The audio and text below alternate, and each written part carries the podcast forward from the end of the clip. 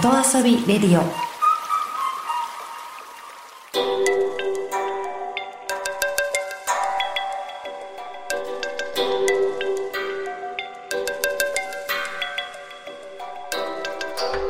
サウナをこよなく愛する私豊沢ひとみが素晴らしきサウナの世界をご紹介するコーナーラブサウナ。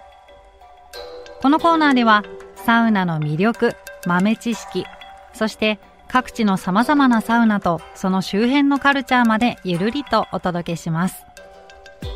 今日ご紹介するのは鶴居村にあるフォックスクレーンキャビンです。ここは狐と鶴フォックスとクレーンをモチーフにした貸別荘なんです。大自然の中で極上の整い体験ができると聞いて行ってきました。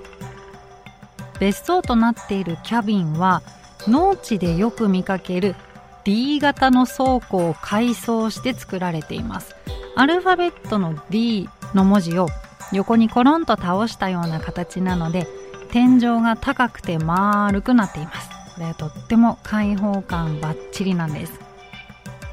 そのキャビンのベランダの方から出てみるとすぐ横にサウナが置かれています。サムライサウナという五角形のサウナ小屋です。ドアの上にカタカナで「サ」と書かれているのが特徴です。侍の「サ」とサウナの「サ」をかけているとのことでした。ドアを開けて中に入ってみると中はですね4人くらい入れるかなというサイズです、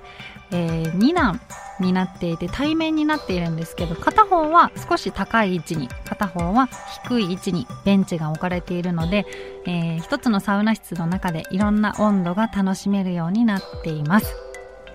サウナの奥には大きな薪ストーブが置かれていました。このストーブがなんと国産なんですね。最近はフィンランドとかエストニアとかヨーロッパ製のストーブが多いんですけれども国産のね薪ストーブでサウナに入れると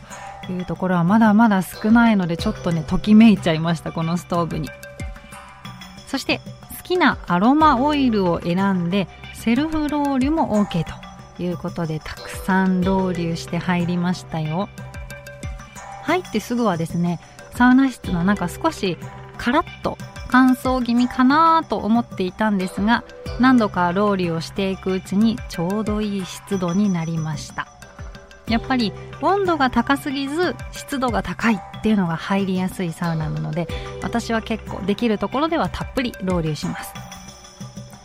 そしてそんなサウナで汗をかいた後は水風呂ですね。サウナの横に浴槽があるのでそこを水風呂として使ってももちろんいいんですがここにはなんと目の前に川が流れているんです。しかもちょうど流れが緩やかになっているので川を水風呂にすることもできます。季節によって変わる水温を味わいながらいい感じにシャキッと冷えました。最後の休憩はキャビンの前にあるインフィニティチェアでゆったりと休憩。ここ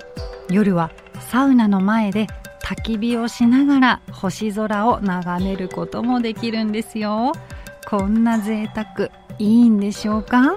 いいんです頑張った自分へのご褒美サウナなんです。